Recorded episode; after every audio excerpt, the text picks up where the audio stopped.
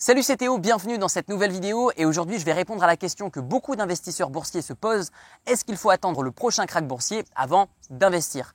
Je vais vous donner mon avis dans cette vidéo. Déjà notez que depuis 2016, eh bien, il est de plus en plus risqué d'avoir de l'argent de côté, notamment chez votre euh, banque en France. Pourquoi? Depuis 2016, l'État français a le droit officiellement de faire ce qu'on appelle un buy-in, c'est-à-dire saisir l'argent des Français tout simplement pour renflouer soit les caisses de l'État ou soit les caisses des euh, banques qui vont du coup permettre à l'économie de fonctionner encore d'une manière générale. Donc, depuis 2016, on a le droit de saisir de l'argent sur votre compte bancaire, mais en plus, loi Sapin 2 sortie en 2018 qui euh, surenchérit là-dessus en disant qu'on peut maintenant geler même vos épargnes. Donc même si vous aviez de l'argent de côté sur d'autres comptes en France, au travers d'une assurance vie par exemple, aucun problème, on peut les geler quand même, et ça durant une certaine période. Notez également que avoir de l'argent de côté, c'est-à-dire attendre avant d'investir sur les marchés financiers, eh bien, vous met à risque concernant par exemple une surinflation. Je m'explique. On a vu ça par exemple dans des pays en Amérique latine, en Grèce, à Chypre également. Eh bien, on voit qu'il y a tellement d'argent qui est imprimé que finalement votre argent eh bien, perd énormément de valeur. En France, en moyenne, vous perdez 1,7% de la valeur de vos euros chaque année, mais vous n'êtes pas à l'abri d'un risque de surinflation. Je m'explique. Admettons que, et c'est plutôt la réalité, on doit 40 000 milliards d'euros, par exemple, à d'autres pays ou à d'autres banques privées. Puisque oui, la dette privée est de 20 milliards d'euros en France et la dette publique est approximativement de 20 milliards euh, de euh, également. Donc on n'est pas à quelques milliards près, vous m'en voudrez pas dans les commentaires si je me trompe à quelques milliards, mais concrètement on doit des dizaines de trillions à d'autres pays. Donc la France a plusieurs possibilités, soit on ne paie pas la dette et dans ce cas-là on se fait des ennemis, ou alors on imprime énormément d'argent et on rembourse les autres États ou les banques. Ce qui fait que vos euros à vous vaudront beaucoup, beaucoup, beaucoup moins puisque tout simplement ils vont imprimer et injecter de l'argent dans l'économie.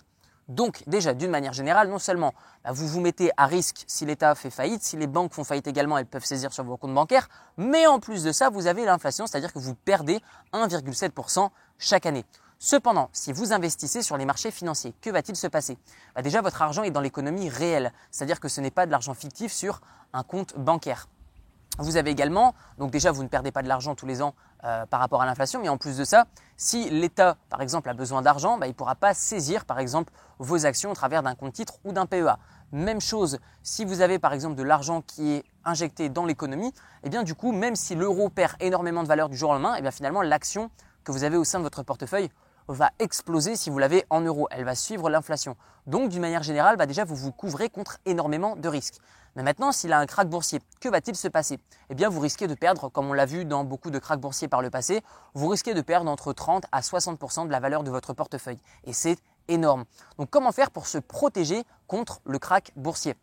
Eh bien concrètement, je n'aurai pas le temps de vous l'expliquer dans cette vidéo, mais vous devez vous protéger avec par exemple des obligations d'entreprise, des obligations d'État et pas simplement au sein de votre portefeuille avoir des actions à dividendes. C'est ce qui va vous permettre d'une manière générale de vous protéger contre une énorme perte. Donc dans des temps de crise, on va plutôt rechercher à perdre moins plutôt que à gagner plus. Et quant au fait de prédire à quand va être le prochain crack boursier Madame Irma, eh bien du coup, il vaut mieux se protéger, c'est-à-dire constamment contre un crack boursier plutôt que d'essayer de le prévoir. Donc pour ma part, j'ai un portefeuille qui va justement affronter ces moments de crise et ces moments justement de, euh, bon marché, je vais en profiter un maximum. Comment est-ce que je fais? Eh bien, c'est avec une bonne allocation de mes actifs.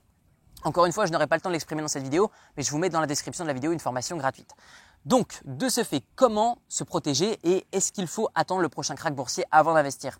Eh bien, cela dépend de vous, puisque concrètement, si je vous dis que vous perdez allez, 50% de euh, la valorisation de votre portefeuille lors d'un crack boursier, et si vous êtes à même de gagner 10% par an, eh bien déjà de base, vous savez que il est préférable d'attendre le prochain crack boursier pour investir si vous estimez par exemple qu'il arrive avant 5 ans, puisque vous gagnez 10% par an de votre portefeuille. Cependant, si vous pensez que le crack boursier arrivera après 5 ans, eh bien dans ce cas-là, il est intéressant d'investir maintenant, puisque vous allez profiter de, des, des plus-values chaque année que vous allez encaisser et réinvestir ou utiliser pour votre confort, pour votre style de vie. Donc la réponse n'est pas universelle, elle dépend en fonction de votre analyse et de votre performance au sein de votre portefeuille. Si vous souhaitez savoir comment est-ce que moi je fais pour me protéger contre les crises financières, les krachs boursiers, mais aussi comment est-ce que je fais pour faire fructifier mon patrimoine, c'est-à-dire comment est-ce que je fais pour vivre des dividendes que je vais toucher grâce aux actions que j'ai achetées en bourse, eh bien je vous mets dans la description de cette vidéo une série de 4 vidéos de formation qui va vous montrer 1. Comment faire pour acheter des actions qui vont vous payer des dividendes? 2. Quels sont les mythes comparément à la réalité dans l'investissement en bourse? Et 3. Je vais vous montrer comment faire pour ne payer aucun impôt sur les dividendes que vous allez recevoir jusqu'à un montant de 150 000 euros. Tout ça, je vous l'explique gratuitement sur un lien qui apparaît dans la description de la vidéo. Je vous dis à très bientôt. Merci pour votre attention. Ciao, ciao.